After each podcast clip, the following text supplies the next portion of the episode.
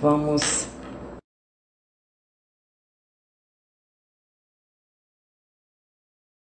Já está entrando. Conseguimos! Ê, Matheus, que bom! Minas e Bahia. É. Que mistura. Muito legal. E eu dei um aviso lá no meu, no meu privado, porque algumas pessoas acharam que era, apesar do aviso, que era lá. Eu falei ah. lá para a gente poder vir para cá. Ah, legal. Eu, eu, eu achei que era lá e entrei lá e aí eu não estava te achando. Eu vi, eu vi, eu vi, sim. É... Que bom, seja bem-vindo. Obrigado. Tá? É, eu sou suspeita de falar porque eu tenho a honra de poder fazer o Evangelho Sentido com você nesse período. E cada vez que eu vou, eu, acontece em mim uma cura, uma conexão com Cristo, um negócio lindo. E aí eu vou deixar você falar um pouco, né, para o pessoal do Zen. E também, acho que os seguidores da Oficina da Alma, eles entram também, quando você está online, eles também veem, né? Sim, é, eu anunciei também no, no meu canal, estou vendo aqui algumas pessoas conhecidas. Deixa Ai, eu só mudar minha rede aqui, que eu acho que ela vai ficar mais segura. Tá? Certo, eu fiz isso com a minha. Eu botei nos dados móveis porque eu estou achando que está oscilando aqui. Tá legal? Pronto. Tá legal? Tá okay. me ouvindo bem? Tá. Beleza. Tá, tô te ouvindo bem, tá legal. Bacana. Então, é... gente, esse é o Matheus. A Carol, minha colega de formação, né, dentro do, do caminho do Tetwork, mas a gente foi percebendo outras, outras identificações, né, Carol? Sim. E, e fico feliz por isso, né, por essa oportunidade que você está abrindo aqui, para poder falar de um projeto que para mim é, é, tão, é tão caro, é tão importante, sabe? Que é o Evangelho Sentido. Então, e é bom que a gente está, você está é, abrindo esse espaço depois de ter participado, né? Um, umas duas ou três semanas desde que abriu esse, esse universo online, né? Sim, sim, verdade. E fala um Na pouquinho, Matheus, assim, para a gente o que, que é o Evangelho Sentido, como foi que surgiu isso para você? Tá, legal. Eu, eu, vou, eu vou dizer que, que esse é o quarto ano de trabalho do Evangelho. É, eu, eu venho de uma busca espiritual desde muito novo e transitei vários caminhos é, dentro das casas espíritas. Eu nasci numa família espírita e, e fui aprendendo a, a conhecer né, várias casas, várias formas de estar ensinando sobre a vida de Jesus. Mas eu sempre tive uma postura muito ecumênica. E nessa, nesse ecumenismo, nessa abertura, eu fui desenvolvendo assim, um gosto, Carol, pela introspecção. Sabe, esse, esse movimento, o que, que a gente pode chamar de introspecção? Esse movimento de voltar-se para dentro, né? de mudar esse foco né? do analítico. O foco não é só o externo, mas às vezes é, é o mental, que é, é muito analítico, racional, reflexivo, que é muito importante para muitas coisas, mas esse movimento de introspecção a gente vai para o sentir. Né? E, e, nesse universo, os orientais têm muito a nos ensinar ah, de, depois desse momento onde eu iniciei minha trajetória pela via do espiritismo, depois pelos caminhos orientais, eu ingressei na, na psicologia. E, e, na psicologia eu ficava buscando também caminhos que me que, que, eu me identificasse, né? E eu encontrei a primeira pessoa assim que eu encontrei dentro da psicologia foi Carl Rogers, que foi um teórico humanista que ele tinha um foco dentro da abordagem terapêutica dele, que é um, um foco no sentir. Ele sabia e ele foi vendo por pesquisas, ele era um cara muito empirista, ele fazia muitas pesquisas, gravava sessões, e ele foi vendo o que, que funcionava quando ele conseguia ajudar algumas pessoas. Ele foi percebendo que era adotar algumas posturas como terapeuta que facilitavam as pessoas de fazer esse contato com o sentimento mais genuíno delas. Então eu gostei disso. Falei um cara que, que o foco dele era o sentir. E fui né, me envolvendo com ele, até que eu conheci um, um, um parceiro de Carl já no final do curso. Né, até o meio do curso eu estava meio perdido, fui achando Carl do meio para o final a gente fui me encontrando. E no final do curso eu, eu conheci, através de um congresso internacional, porque aqui no Brasil a gente ouve falar pouco dele. Pouca gente sabe, até poucos psicólogos sabem dele, que o nome desse cara é Eugênio Gendlin. Gendlin foi um parceiro de Carl Rogers, onde mais de 10 anos eles ficaram juntos e Gendlin ficou encantado com a com a originalidade de Carl Rogers, com a, com a simplicidade e com a profundidade que Rogers tinha de, de criar um manejo terapêutico para deixar o cliente totalmente à vontade para ele ser ele mesmo. E assim, né, a terapia tinha um, um efeito maior. E Gendlin, então, desenvolveu essa mesma metodologia com Rogers de pesquisa, de trabalho, até que chegou um momento que eles se separaram. Rogers começou a fazer um trabalho maior com grupos, Rogers começou a, a fazer um trabalho mais humanitário. No ano de morte de Carl Rogers, para a gente ter uma ideia, que Rogers também não é tão conhecido, e às vezes o que se sabe dele fica muito superficial, mas era um ser humano maravilhoso. Um ser humano tão maravilhoso que ele foi, no ano de morte dele, cogitado, um dos cogitados para receber o Prêmio Nobel da Paz, pelos esforços dele em promover encontros entre os líderes é, religiosos, governamentais em, em conflito, e ele promovia um encontro, ele ajudava um a escutar o outro. Né? As, as, pessoas, às vezes, que viam a mesma coisa falando de uma forma que um não entendia e brigava, né? como se sentasse aqui né, com o Lula e o Bolsonaro e ajudasse eles a se escutarem, a chegar num, num, num lugar de acordo. Né? E, imagina a dificuldade. Né? E ele conseguiu uhum. muitos, muitos acordos entre né, facções religiosas rivais, é, grupos né, partidários rivais. E, e foram tantos. Imagina o benefício que é fazer um governante apertar a mão do outro que estava em guerra há anos. O benefício para a população era enorme. Né? E, uhum. Mas esse ano ele concorreu com uma uma candidata que era muito forte, que era Madre Teresa, então ficou ruim para ele. E aí, mas ele ele traz essa, essa beleza humanista, sabe, de estar tá sempre buscando. Então Roger seguiu esse caminho e Gendler então foi seguindo um caminho próprio e ele inventou um trabalho que quando eu conheci eu me encantei, que chama focalização. A focalização é um desenvolvimento que o Gendler criou para nos ajudar nesse contato interno. Né? Esse contato interno, Gendlin descobriu, através de muitas pesquisas, o que, que ajudava de fato as pessoas a se transformarem em psicoterapia. Rogers tinha descoberto algumas posturas do terapeuta que facilitavam essa relação a fluir para um caminho de cura.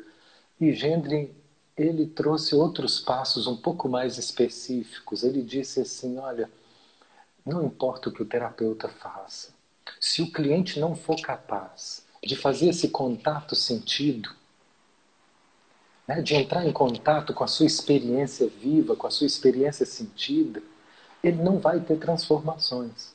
Então, muitas terapias elas não funcionam. E quando eu digo terapias, não estou falando só de psicoterapias mas são tantas vertentes terapêuticas, né? Eu sei que você trabalha com a, com a constelação e às vezes até outros recursos xamânicos, né? São tantas as possibilidades que a gente tem terapêuticas hoje e, e que muitas formidáveis. E, e, e, a questão do gênero era essa: o que que faz um me ligando aqui. E o que que faz um, um trabalho fracassar? Terapeuticamente falando, o que Gendlin descobriu é que, independente da corrente teórica que você utilize, quando o que você oferece possibilita, ajuda o cliente a fazer esse contato sentido, e aí eu digo, não é só pela habilidade do terapeuta, mas também pela abertura do cliente em se permitir dar esses passos rumo a esse universo desconhecido que é o universo do sentir. Quando eu digo sentir, eu não estou falando de um sentimento pronto, um sentimento como raiva, que eu, que eu já sei, eu já nomeei ele. Eu estou falando de um sentimento que ainda nem foi nomeado. É uma sensação que o Gentlin chamou, é um felt sense. É uma sensação estranha. É uma sensação que ela ainda não tem nome. Por exemplo, um aperto no peito, um nó na garganta. Eu ainda não sei o que é isso, mas eu sei claramente que eu estou sentindo isso. Então, Gendlin começou a, a, a incluir essas sensações corporais sem nome, incluir isso para o universo terapêutico. Né? Ou seja, tudo aquilo que a gente começa a dar atenção nessa experiência sentida, se a gente se permitir passar um tempo com isso, isso vai ganhando forma, isso vai ganhando nome, e essas nomeações, essa simbolização desses conteúdos experienciais vai promovendo uma transformação, um alívio. É essa é a proposta do Gendlin para o contexto psicoterapêutico. Então, às vezes, a pessoa, muitas terapias não funcionam porque a pessoa chega e ela fica só no, no cabeção, fica só no mental, cheio de, de análise, cheio de teorias, cheio de ideias, cheio de explicações sobre aquilo, mas ela não faz um contato sentido, ela não está sentindo aquilo que ela está falando. Né? Então, Jandlin percebeu que todo o trabalho que funcionava era aquele que ajudava a pessoa a sair desse lugar mental e ir para esse lugar sentido, mudar esse foco. E nesse momento, o desenvolvimento acontece. Então, essa proposta ela começou a ser usada em vários setores como desenvolvimento né, num trabalho com monges budistas, né, no desenvolvimento da espiritualidade. A gente pode trazer, eu, eu tenho essa, essa chamada muito forte no desenvolvimento da espiritualidade. Então, o que, que eu fiz? Eu transpus essa mesma dinâmica, essa mesma compreensão teórica e psicológica para o caminho do desenvolvimento humano. Né? Porque o que a gente vem aprendendo até dentro do, do, do caminho é que não há dissociação entre o desenvolvimento espiritual e o desenvolvimento psicológico. Eles caminham uhum. juntos, né, Carol? Que a gente vem uhum. estudando é que eles caminham juntos. Não dá para conceber mais um desenvolvimento espiritual sem lidar com os nossos aspectos emocionais. Né? Então, a gente, eu transpus essa essa ideia, essa corrente teórica para esse caminho, que a gente pode falar a mesma coisa quando a gente começa a falar no desenvolvimento espiritual. É, muitos caminhos espirituais, eles são teóricos. E só teóricos. Verdade, e na sua verdade. grande maioria são teóricos.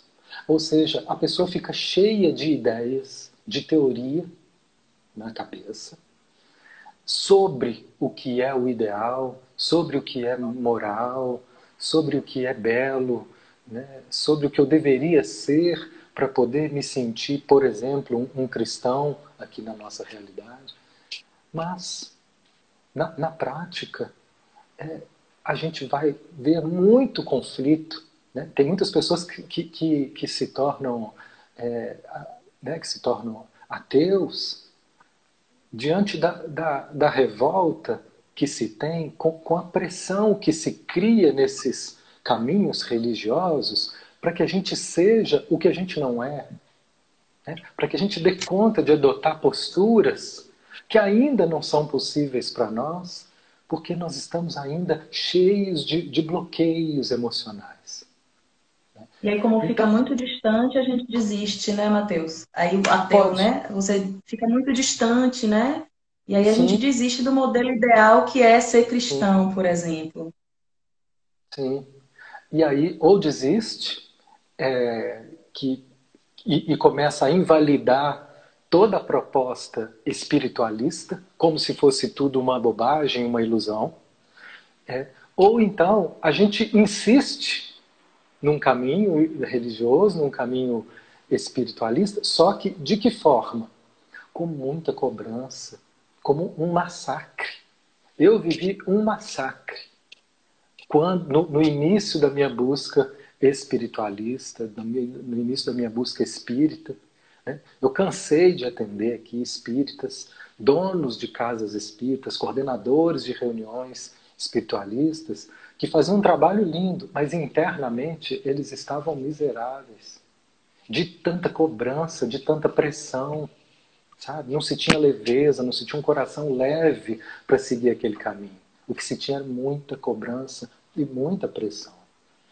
Então, diante dessa, dessa realidade, a gente precisa encontrar um caminho do meio. A psicologia, ela veio libertar o homem de uma alienação espiritual e religiosa da idade das trevas, que, e que até hoje ainda nos assombra, né? quando a gente repudia a ciência, por exemplo, a gente está correndo o risco de voltar a um estado de alienação.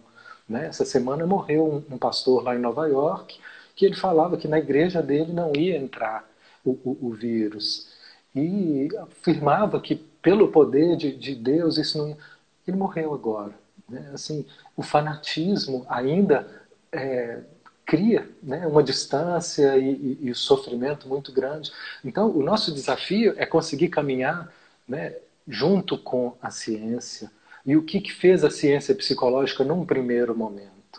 Para poder libertar dessas ilusões ou, ou, ou dessa alienação é, espiritual que, que, que pegava muita gente e nos afastava da nossa humanidade, ela rompeu com isso. E a gente vê, quem faz hoje uma academia de psicologia, mal se fala em Jung. Eu não tive uma matéria sobre Jung, que é um psicólogo sério, comprometido, estudioso, mas que ele tinha uma abertura para o lado espiritual que fez com que Freud repudiasse ele. A gente não vê essa abertura ainda nas academias, é muito pequena, muito pequena. Mas o que está acontecendo agora e daqui para frente, principalmente nesse momento que a gente está vivendo, fica muito claro a nossa necessidade de abertura para esse contato espiritual. A nossa necessidade de buscar um alento nesse, nesse universo espiritual que nos traga aqui um sentido maior para viver. É verdade. É? E isso, as academias, todo, todo esse universo acadêmico restrito, fechado, limita. Né? Então, o, o próximo passo é a gente voltar a ter uma abertura para essa dimensão espiritual de uma forma cheia de bom senso, de uma forma que respeite a nossa humanidade. Né? Humanidade. Né? Para que é isso não, não nos atropele. Que tenha compaixão, né? Que tenha compaixão conosco, gente... com aquilo que foi possível, né? Exato, exato. Um, um, caminho, nas palavras do Gendre, que a gente possa caminhar com gentileza, né? com gentileza conosco, com compaixão conosco. Então, essa é a minha necessidade. Né? É, eu faço isso, no fundo, é para me atender. Essa minha necessidade de, de criar essa trajetória de uma forma mais humanizada, respeitosa e gentil comigo. Né? E o bom é que eu estou encontrando amigos e pessoas que também sentem essa necessidade. E aí eu trouxe, então, para esse universo espiritualista, essa dimensão da focalização, né? da, da, do olhar experiencial. Experiencial porque a, o foco é na nossa experiência sentida. Então, é, depois de muito perfilar e, e me embriagar de livros e teorias, eu vi que o que eu precisava mesmo era estar é, acolhendo a experiência sentida, do, do que diz, do que diz respeito a, a esse caminho espiritual. Então, o que, que nós fizemos? Né? Eu abri um espaço aqui onde a gente coloca uma leitura. É em Belo Horizonte mesmo? A oficina da alma é Belo Horizonte mesmo? Isso. Aqui em Belo Horizonte, eu estou até aqui agora. É, a casa fica toda fechada e eu, eu venho para cá para poder fazer os trabalhos virtuais. E aqui nesse espaço a gente fez um, uma roda, onde então a gente oferece esse caminho de introspecção, de introspecção, de, de proximidade da nossa experiência. Como? A gente começa com o que Gendlin chama o primeiro passo da focalização, abrir um espaço. Às vezes nossa cabeça está tão cheia que nós não temos espaço para o sentir. Aí o que vai acontecendo? A gente vai levando a vida no modo automático. E nesse modo automático a gente vai se anestesiando. Se anestesiando, aí a vida vai perdendo o gosto. Não é só a comida, é a vida, as relações. Né? A gente vai perdendo o gosto, vai perdendo o sentido. Então, o que acontece? A gente para e volta para o presente, para a respiração. E o, o, qual que é o paradigma que o Gendlin traz para a psicologia para que a gente possa acolher essa dimensão sentida? Ele traz de volta o corpo. A psicologia, ela, ela, até onde eu tinha aprendido, ela se divorciou do corpo. E ficava só no nível mental. O corpo é um palco onde a gente percebe o borbulhar das nossas emoções. E quando a gente então traz atenção para o corpo e para o que acontece no corpo, essas sensações elas vão ganhando compreensão. Gendlin fala que cada sensação ela é um arquivo de informações. Que a gente não dá atenção porque a gente não entende. E o que eu não entendo, eu tenho uma tendência a desprezar. Né? A gente repara um sonho. Não, que sonho doido, não entendi nada, e deixa de lado. Quem não está comprometido com esse caminho corre o risco de perder algo valioso, mas que não foi compreendido à primeira vista pela nossa mente racional. Mas estão outras lógicas que estão sendo oferecidas ali. Né? O que, que é o sonho? O sonho é um filme, uma história que está representando os nossos conflitos, representando os nossos dilemas em forma de imagem. Ele também é né, todo um complexo de informações a nosso respeito que estão sendo disponibilizadas pela sabedoria do nosso ser ali, para que a gente né, encontre o que não está sendo possível ser visto né, normalmente. E aí ele, ele escreveu um livro, inclusive, que chama assim: Deixe que o teu corpo interprete os seus sonhos.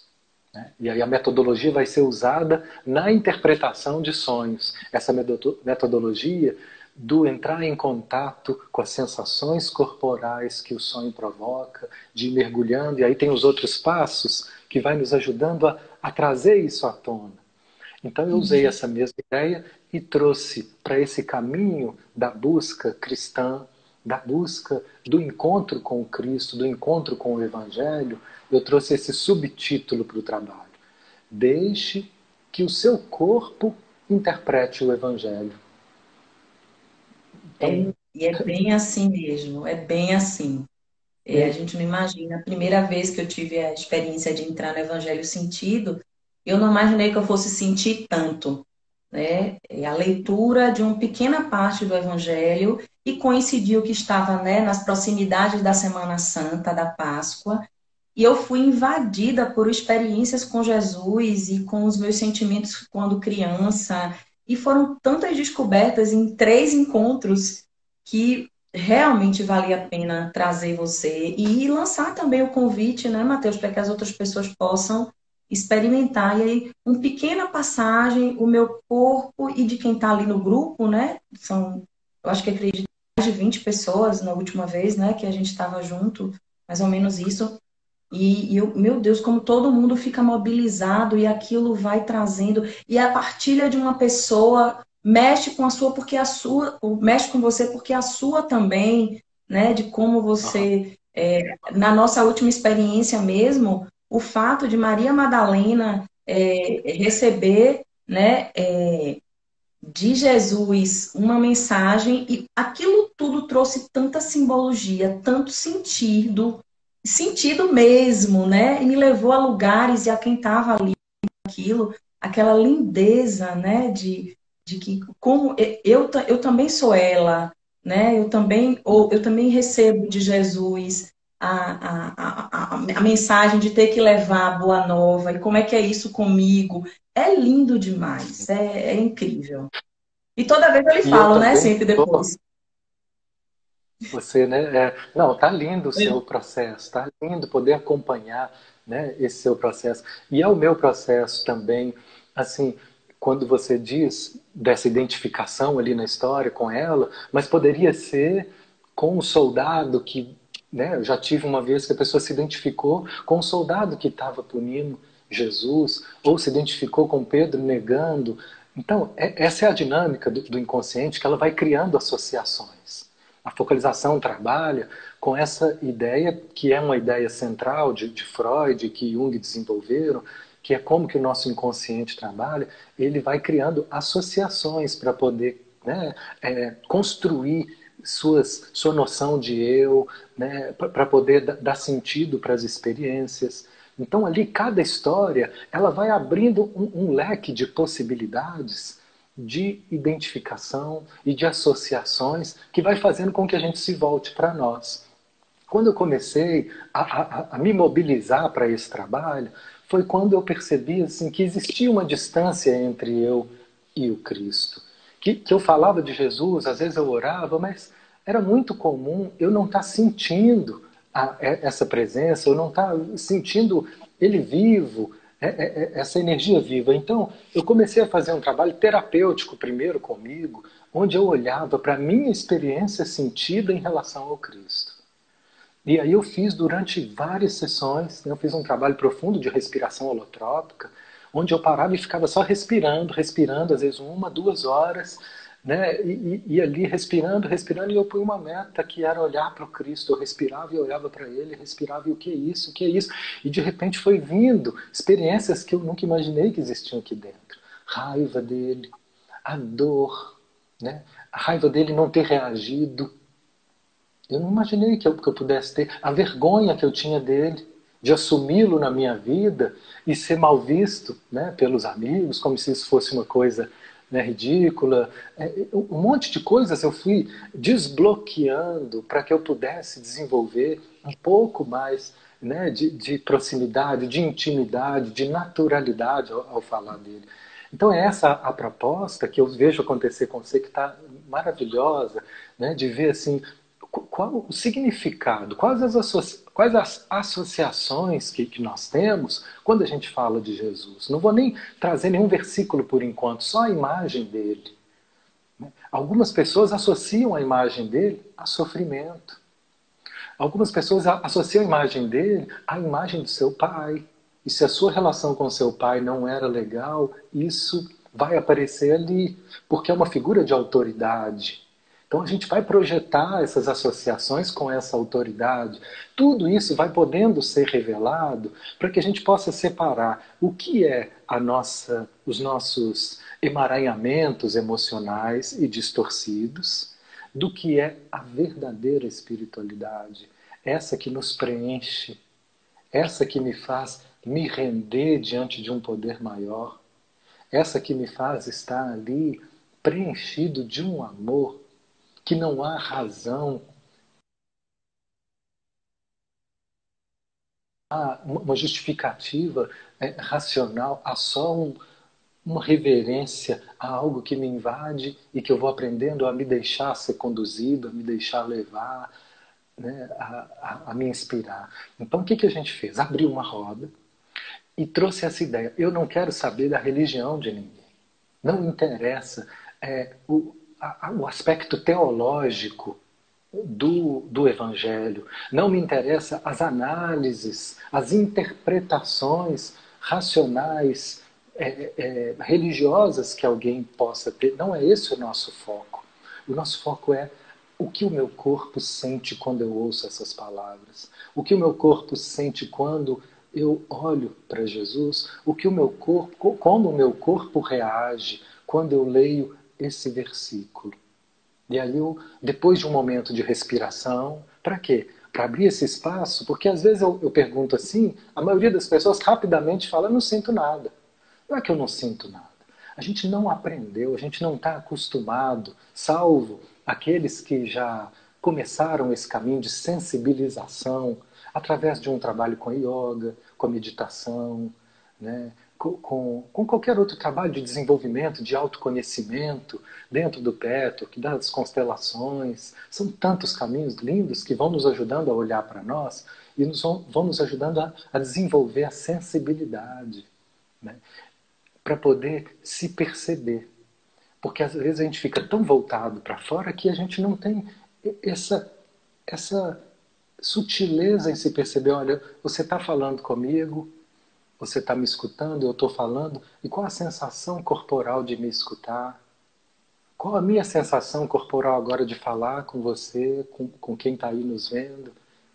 Eu vejo que tem uma leve tensão aqui. Será que eu vou conseguir falar tudo que eu gostaria de falar sobre esse trabalho? Existe uma certa tensão que eu estou percebendo ela aqui no meu, no meu pescoço. Aí quando eu falo dessa, é uma insegurança que está dizendo assim: será que eu vou conseguir nesses nesse tempo que o Instagram nos dá, ser sucinto o suficiente, está aqui no meu corpo. Então, essa observação, a gente precisa de um treinamento, que quanto mais eu vou. Né, e essa é a focalização. A focalização é abrir esse espaço para o contato com essa experiência sentida. Né? E às, às, vezes a gente vai aprendendo isso vai vindo cada vez mais rápido. Então, no primeiro momento, é esse o espaço aberto e essa sensibilização, respiração, presença, presença. E aí depois, num estado de maior receptividade, eu trago um versículo, lido em voz pausada, como foi esse último, então, né, que Maria Madalena vem na noite e ela vem colocar umas flores no túmulo de Jesus que tinha acabado de ser crucificado ela vem chorar pela morte dele, ela vem se despedir mais uma vez do Mestre amado. E quando ela chega, a pedra removida, o túmulo vazio. E ela sai correndo para dizer para os discípulos: o túmulo está vazio, ele não está lá. Né? Mas antes disso, ela tem uma visita né, do, do, dos anjos, do encontro com ele. Então, essa narrativa que está ali no Evangelho né? Eu não, não tiro nada do, do que está ali nas escrituras. E é o que você falou. Nesse estado de abertura, isso vai provocando sensações, cada um de um jeito. E aí nós vamos depois. Vem o segundo momento. Primeiro a gente então dá um espaço, dá um espaço de silêncio. E num segundo momento, cada um vai compartilhar essa experiência vivida, essa experiência sentida.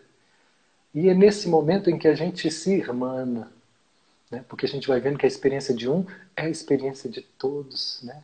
O medo, a dor. E às vezes uma, né? Às vezes uma coisinha que você não conseguiu acessar, aí o outro fala e aquilo consegue acessar em você.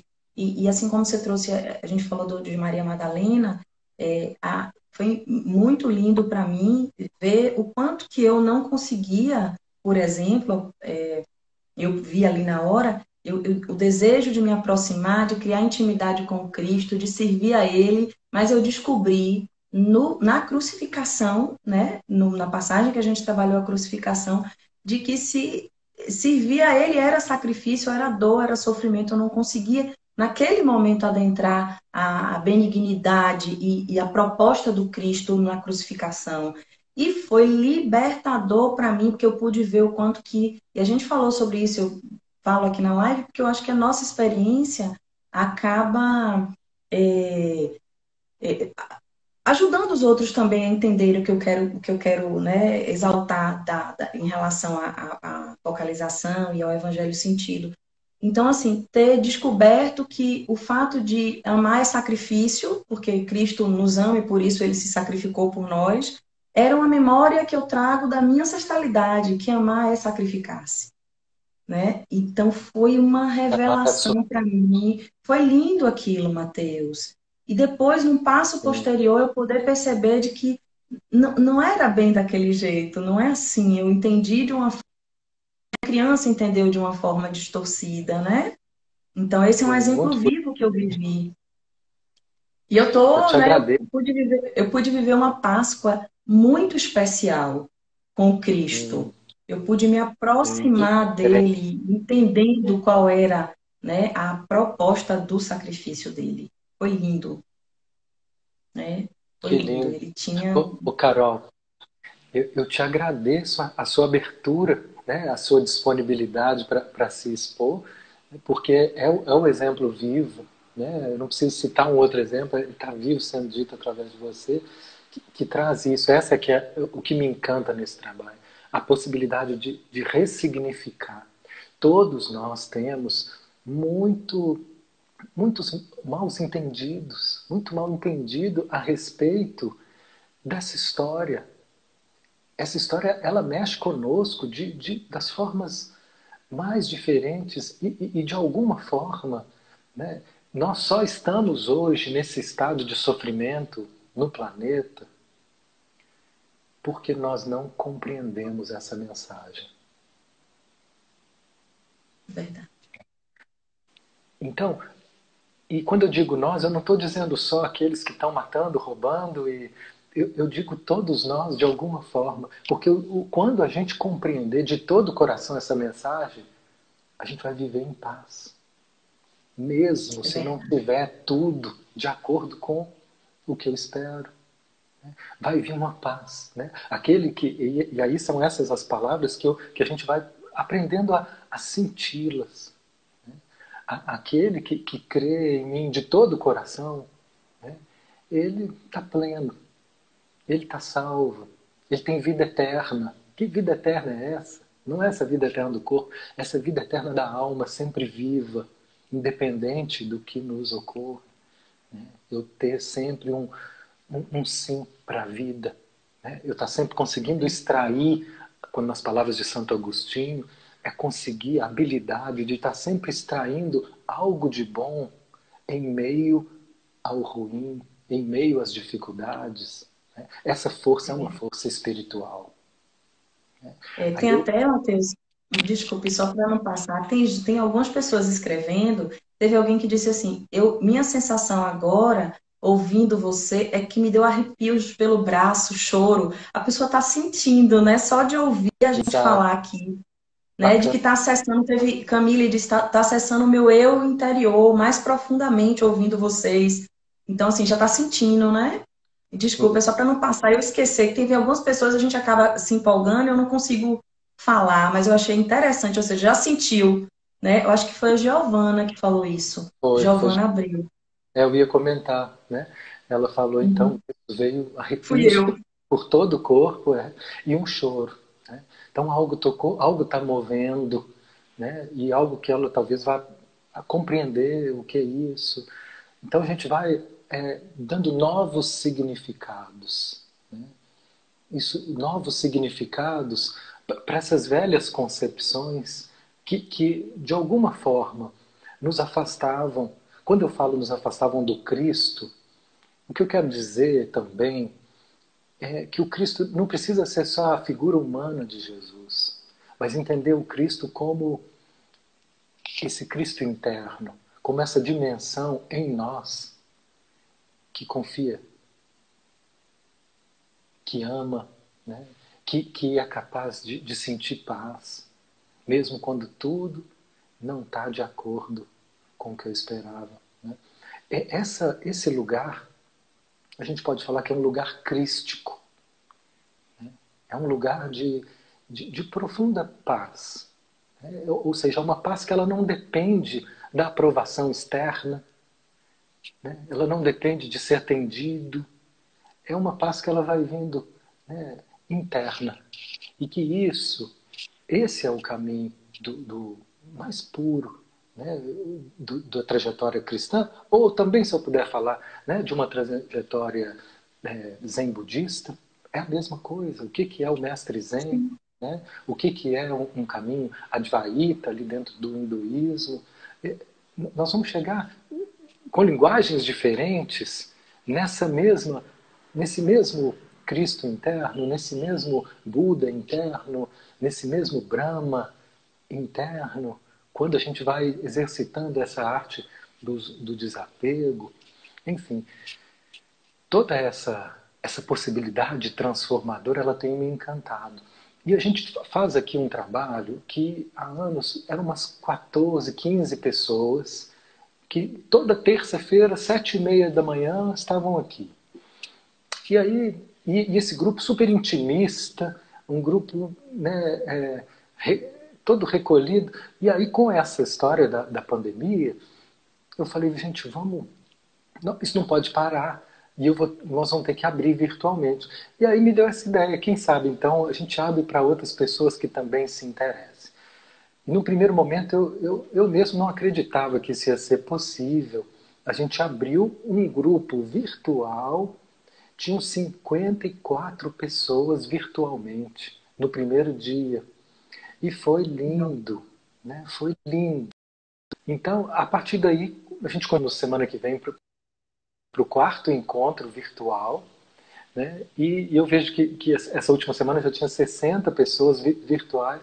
Então, assim, eu nunca imaginei que isso pudesse ser possível. Olha o que é que essa situação, olha o que é que extrair o, o bom dessa situação que é terrível. Ela está só começando aqui no nosso país, mas já tem algo, né, assim como essa, muitas coisas boas, que para mim a gente, olha, o nosso contato aproximou de pessoas que estavam longe, que, que a gente tem está desenvolvendo afeto, conhecendo, estreitando laços e, e, tornando possível isso que eu tenho maior interesse, que eu adorei o seu convite, porque eu tenho maior interesse que esse projeto se se estenda, sabe? Que, que as casas religiosas, essa é a minha meu sonho, tá? A minha a minha uhum. idealização que as casas religiosas, que as casas espíritas, que as igrejas possam abrir esse espaço para o sentir independente dessa doutrinação teológica, mas um espaço para acolher o que vem quando eu olho. Esse é um trabalho que acontece é, é, nos bastidores assim monásticos da igreja.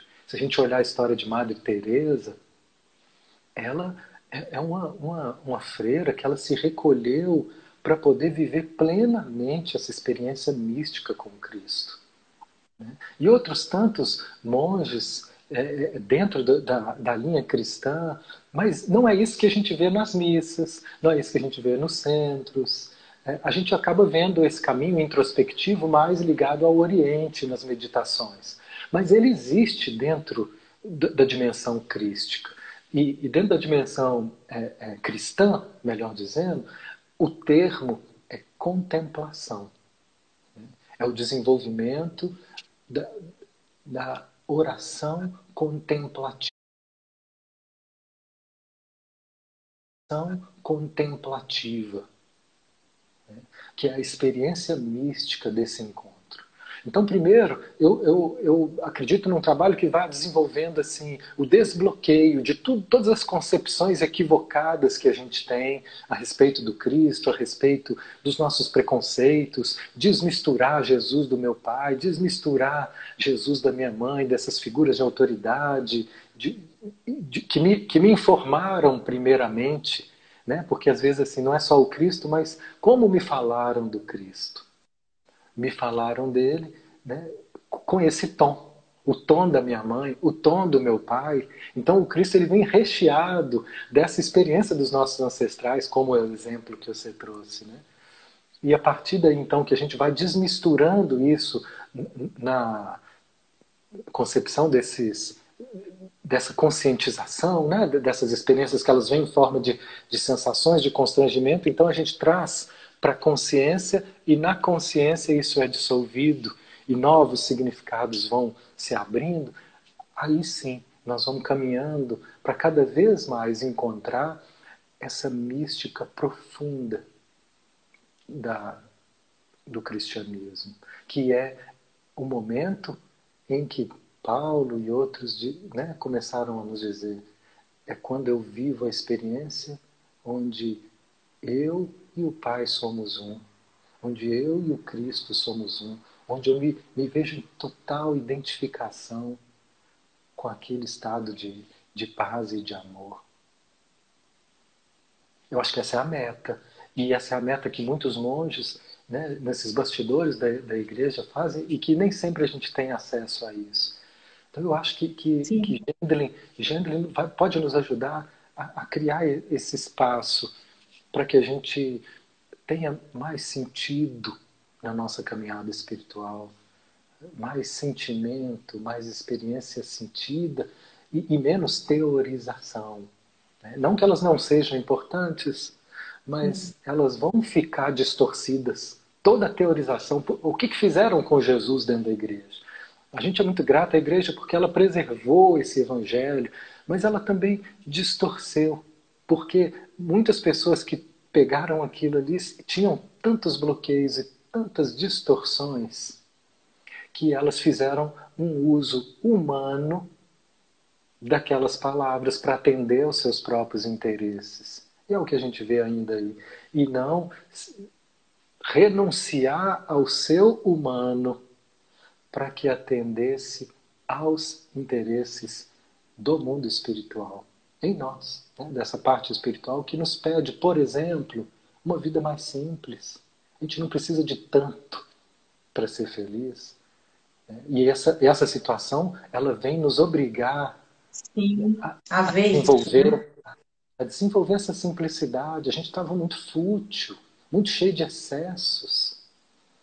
Verdade. Tem alguém, Mateus, falando assim, por esse motivo a doutrina me endureceu. Eu quero voltar a ter uma fé em Cristo na quebra de paradigmas. Estou procurando essa, esse ressignificado na minha vida. Olha só que interessante, né? Bem isso que você Sim. falou. É, eu me senti adoecido também muito tempo. Né? É, e aí eu, eu né, por, por, pelo uso e a vergonha, que eu fiz... Mateus, e a vergonha, a vergonha de dentro do meu íntimo, de tipo assim, não ter completamente a fé, duvidar da fé em Deus, da fé em... e ninguém saber daquilo, só eu saber. Só eu saber que eu tenho uma fé desconfiada, né? De onde que vem isso? E aí eu me pego na Semana Santa, eu me lembro de toda a semana, eu via Jesus crucificado e aquele filme que eu parei até de ver o ano passado. Falei, não vou ver não, porque eu choro. Na hora que começa o filme eu já tô chorando. Porque eu sei que ele vai morrer no final. Sem entender a beleza daquilo. Então, o que que foram... O que que eu fui me, me, né, me encharcando? E fui também me endurecendo. E a vergonha de não ter fé completamente. A vergonha de, meu Deus do céu, eu tô pensando isso de Cristo ah, eu tô sentindo isso, não, eu tô até brigar com Deus eu andei brigando, né? Questionando um monte de coisa e tal, por conta dessa, dessa confusão mesmo que a gente faz com o que a gente aprendeu, com o que a gente leu e entendeu de uma forma que não fazia sentido nenhum, mas a gente carregou, por, eu carreguei por anos e anos e anos e anos e anos, e agora eu estou ressignificando. E é muito legal. É isso que você está falando, assim, é dar um lugar para esses sentimentos inconfessáveis. Né? É dar um lugar para eles. Eu tenho o direito de sentir tudo. Né? Tudo isso que eu sinto faz parte de outras histórias, de outras experiências que estão mal resolvidas e que vêm à tona nessas horas. É, Antes que nosso tempo termine, eu quero dizer para todos que... Você está administrando aí porque eu não tenho, eu não estou sem horário nenhum aqui. Ah, Se você tiver um relógio, acho, você vai... Acho que falta assim, uns 10 minutos. Mas eu não quero esquecer de dizer para algumas pessoas, falar, ah, eu estou gostando dessa ideia do Evangelho Sentido. É um espaço que está aberto, é, ele está aberto toda terça-feira, depois é só fazer um contato com, com a gente, que, que, a gente inclui, e a gente está fazendo, né, por enquanto, pelo Zoom. Aí eu incluo no grupo do Zap, e lá eu mando um link no dia da reunião e as pessoas entram e ele está aberto sem, sem custo. Quem quiser né, oferecer uma colaboração para casa é bem-vindo, mas não, não tem custo. É, eu quero dizer que uma frase, quando alguém falou assim, eu me adoeci com a doutrina, e, e eu percebi que eu também, assim, em determinado momento, que eu fui me embrenhando tanto nesse caminho é, de desenvolvimento espiritual, que eu percebi que eu também fui ficando é, adoecido. E teve uma frase de Carl Rogers que me salvou. Ele dizia assim: A sua experiência é a autoridade suprema. Eu nunca esqueci dessa frase, sabe? Ela me salvou de muitas alienações, onde eu estava me apegando a teorias e a ideias de santificação, de evolução, de, de ser o que eu não dava conta de ser, e estava me divorciando da minha experiência a minha experiência é a autoridade suprema. Então, voltar-se para essa experiência e dar um lugar para tudo, acolher tudo como uma parte. Por que, que a gente sente tanta vergonha que às vezes a gente se, se, se condena né, por uma parte, como se eu fosse só aquilo, e esqueço que isso é só uma parte de um processo muito maior, que está sendo compreendido, se a gente se vê como um espaço aberto de inclusão para todas essas dimensões distorcidas, cada uma delas que for se apresentando é um, um apóstolo que vai sendo convertido. É verdade. Um apóstolo que chega cheio de raiva, cheio de, de possessões. Né? São vários que foram convertidos na história do Evangelho. E a gente pode trazer essa, essa ideia de que nós vamos então. E o que converte não é nada que venha de fora, é só o poder da consciência. Que quando olha de frente para aquilo que é distorcido, para aquilo que é falso, aquilo se transforma. E é um ato de compaixão fantástico, né, Matheus? Porque quando você é, trabalha a sua experiência como não está certo nem está errado, é uma experiência. A gente ontem falou isso até na live com do Zen, né, da segunda-feira. Não, foi na segunda-feira, ontem não foi terça. De que assim, a, a, aceitar a experiência é o maior ato de compaixão que a gente pode ter com a gente. Porque não, tá, não tem o julgamento, quem não entra, não entra essas coisas da gente de estar tá certo e errado. É apenas uma experiência. É, e acolher o que foi possível. Hum, se foi a experiência, foi era aquela. Agora o foco está no presente, né? É viver na presença. E esse e, e a proposta de sentir é isso. É, não está certo nem errado, eu só sinto. Sim. É? E isso é tão simples, né, Carol? Tão simples. Sim. E, e, é tão simples que eu vejo isso ganhando a, a boca de muita gente. Né? E tem até um, um, ditado, e é verdade, aceita, que dói menos. É, mas não é porque é simples que é fácil. Né? Eu posso dar aula disso, eu dou aula de focalização, dou aula sobre o, o, o, o aceitar o sentir. Né? Há 10 anos a gente dá aula sobre isso mas eu me debato com experiências que ainda são muito difíceis de serem aceitas, né? ou com experiências que eu nem sei que eu ainda estou negando. Essa é a humildade né? de, de entender que não é porque eu entendi que eu sei. Eu entendi, Perfeito. mas eu ainda estou aprendendo. Estou aprendendo. Né? Essa semana mesmo, na, na minha experiência do, do, Evangelho, teve um determinado momento, que até compartilhei com vocês, eu vi uma cena de um daqueles anjos que, que conversou com Maria no túmulo de Jesus, como se fosse um daqueles anjos, como se ele viesse e segurasse o meu rosto assim, ó, e falasse comigo: Não se envergonhe de si mesmo. E sumiu, e subiu assim. E eu fiquei com aquilo, com aquela experiência. Essa é a minha experiência.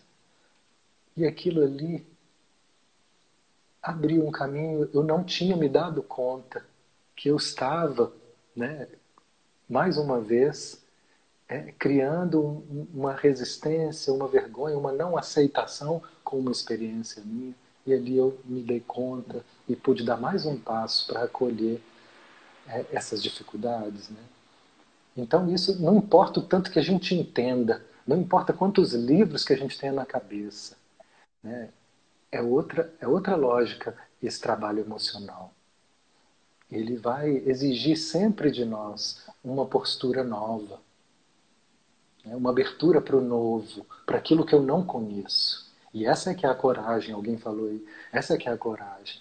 E, e por isso que o Evangelho de Sentido eu sei que não vai ser para todos, não vai ser uma, não vai ter assim uma adoção popular, não, porque é, é uma porta estreita, porque é constrangedor isso que você falou, Carol, é constrangedor assumir a minha falta de fé, é constrangedor assumir minha, as minhas vergonhas, meu sentimento. Uma pessoa essa semana falou, eu, eu, eu, eu percebo em mim uma parte que, que ela se sente ridícula é constrangedor olhar para isso, sentir isso, deixar isso vir à consciência.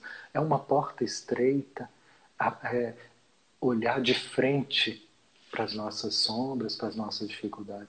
Mas nela está a libertação. Né? Por, por que, que são poucos que vão? Porque não é fácil. Esse exercício de se expor à verdade. Né? Mas é libertador, sempre. No trabalho do, eu falei isso também no trabalho da grande jornada da felicidade do Diction, é, eles trabalham assim, toda vez que você reconhece a sua inabilidade, por exemplo, é, com o julgamento, com as histórias que você cria, com a raiva que você tem dos seus pais, quando você admite e você coloca isso à tona para você, você recebe da grande luz compassiva a compaixão. E aí você tem a chance de se libertar. É, é assim, falando de uma outra vertente, indo para o mesmo lugar, Mateus, que você trouxe agora, né? Quando eu, eu, eu coloco as luz, coloco luz naquilo que estava escuro e que me, me fazia ficar lá embaixo, que me impedia a minha felicidade. Aí sim eu posso receber a compaixão da grande luz compassiva que eles chamam, né? Que é essa luz divina que pode vir pelo Cristo, por Buda, por Shiva, por seja lá quem for, né? E, e que está sempre disponível para nós. Essa, essa luz da compaixão, é, essa luz da, da libertação, essa luz da paz, ela está sempre disponível. Nós é que nem sempre estamos abertos a ela.